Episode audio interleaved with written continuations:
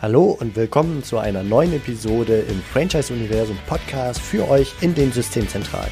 Mein Name ist Steffen Kessler und ich helfe euch, die passenden Menschen zu finden und von euch zu überzeugen, um sie dann zu erfolgreichen und das ist mir wichtig, zufriedenen Franchise-Partnern zu machen. In meinen Worten heißt das, indem wir unser Glück mit anderen teilen. Viel Spaß mit dem kommenden Impuls. Was schätzt ihr für eure Systeme ein? Wir hatten ja, haben ja immer im Franchise seit Jahrzehnten diese Geschichte, ähm, dass wir eigentlich immer nur die Franchise-Partner nehmen, die besonders überzeugt sind, die einfach in unsere Systeme rein wollen, aber gleichzeitig wissen wir auch, dass ein relativ schlechter Arbeitsmarkt irgendwie auch mehr Franchise-Interessenten zumindest generiert. Ob das die passenden sind, ist eine andere Frage. Ähm, wir haben jetzt 10 Millionen, also immerhin, das ist ähm, ein Viertel der Erwerbsbevölkerung ist in Kurzarbeit, 10 Millionen Menschen und ich glaube, meine Vermutung, die werden auch nicht einfach alle wieder in Vollzeitarbeit gehen. Ist das irgendwie ein Potenzial für euch Franchisegeber, wo ihr schon sagt, hm, ähm, man könnte sich zumindest darauf vorbereiten, dass da vielleicht äh, neue Zielgruppen für euch entstehen, um neue Partner zu gewinnen?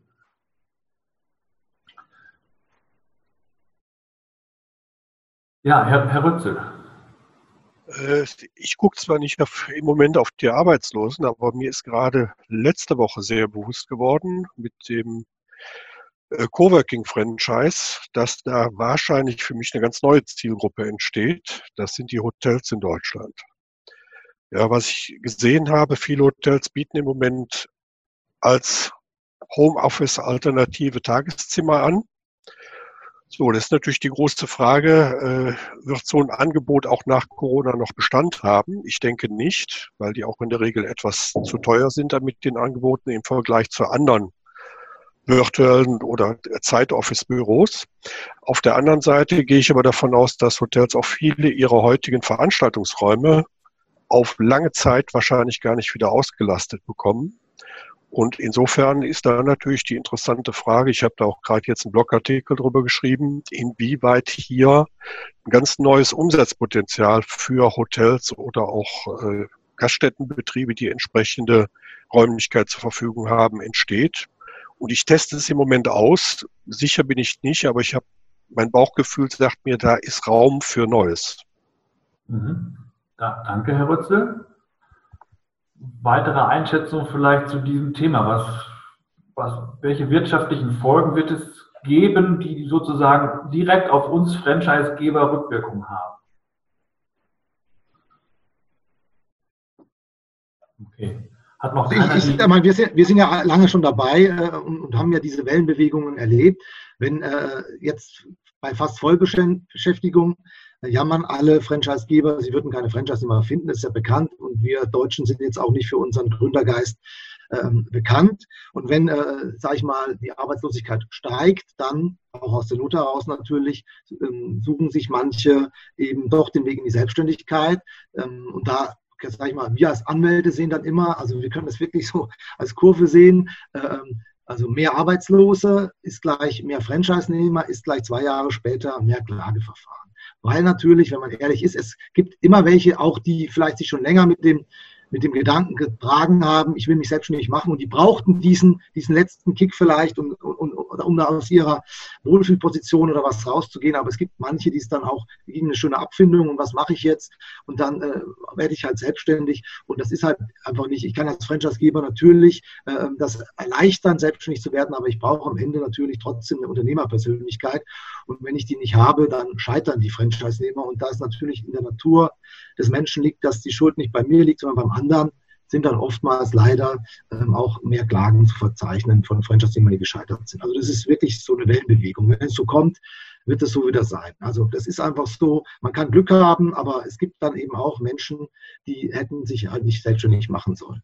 Volker, würdest du sagen, das sind überproportional mehr Klagen dann? Also sprich, wenn mehr Menschen an einem Franchise-Partnerschaft äh, Interesse haben, dann werden auch mehr Franchise-Partner aufgenommen. Sagen wir mal, in Vollbeschäftigungszeiten sind es 100 und dann sind es halt in den äh, Zeiten mit, mit konjunkturellen Schwierigkeiten sind es, sagen wir mal, 200.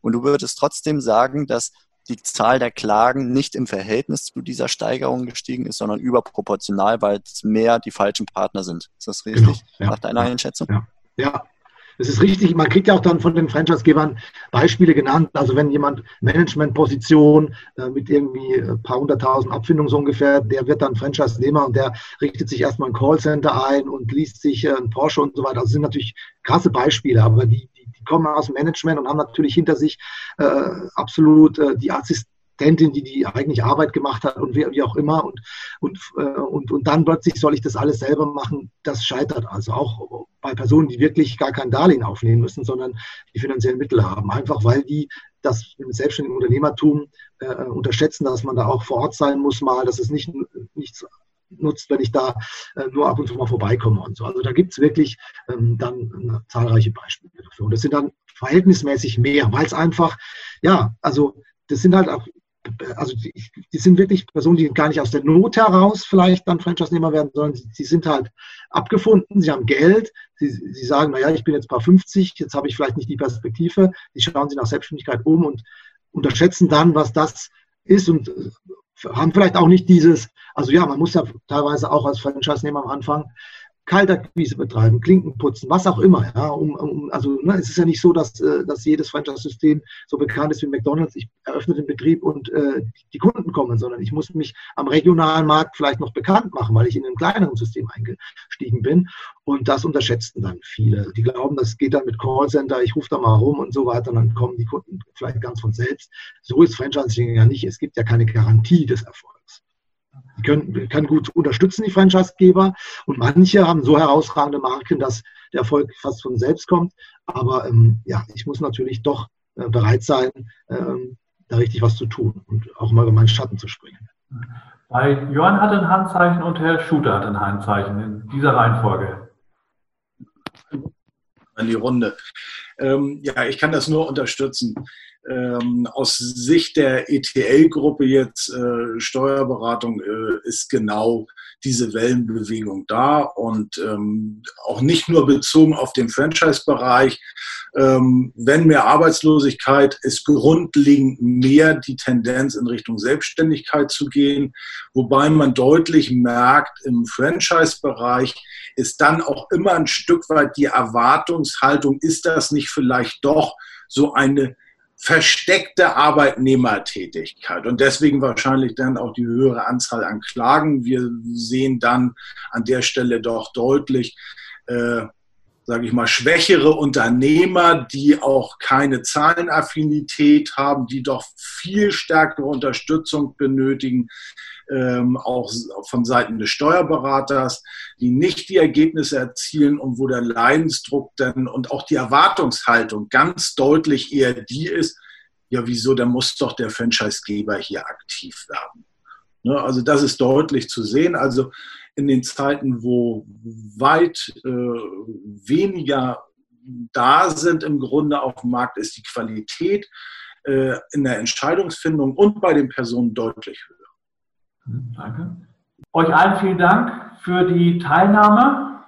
Ähm, wünsche euch ja. eine ganz lustige äh, Geschichte zum Schluss. Und zwar hatten wir zum ersten Mal in unserer ja, noch jungen Geschichte als Franchisegeber ähm, jetzt dreimal negative Franchise-Gebühren, ähm, die wir an Franchise-Partner ausgezahlt haben, weil sie tatsächlich einen negativen Umsatz hatten aufgrund von äh, Rückerstattungen und falsch gebuchten Umsätzen bei unseren Abonnements. Und so haben die dann äh, die 7,5 Prozent draufgerechnet und uns dann eine Franchise-Gebührenrechnung gestellt. Das war nicht besonders hoch, aber ist auch ein Weg des Supports in dieser schwierigen Zeit. Ja. Schön, schönes Beispiel, danke Björn. Die Franchise-Welt ist groß und komplex manchmal, so wie man das zunächst nicht meinen würde. Das war's für heute von mir hier im Franchise Universum Podcast. Ich freue mich, wenn für euch ein passender Impuls dabei war und wenn ja, dann leitet ihn gerne an eure Kollegen innerhalb der Systemzentrale weiter und ganz besonders empfehlt sehr gerne diesen Podcast an eure befreundeten Franchisegeber und Franchise Manager, denn es ist natürlich noch lange nicht jeder in der Podcast-Welt angekommen. Und sehr gerne hinterlasst mir eine nette Bewertung auf iTunes.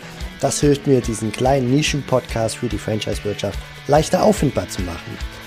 Ich wünsche euch eine gute Zeit, teilt euer Glück, euer Wissen, euren Erfolg mit euren Franchise-Partnern. In diesem Sinne macht es gut, bis zur nächsten Episode. Ciao.